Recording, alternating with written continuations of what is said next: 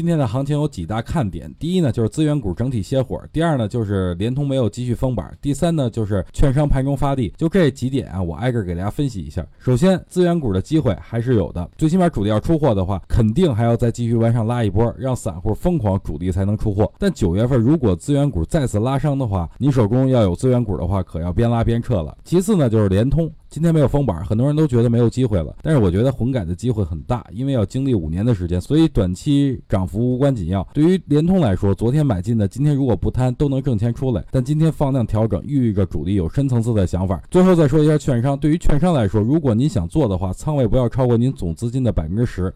好了，最后聊一下指数吧。创业板最近走势还是非常令我满意的，特别听话。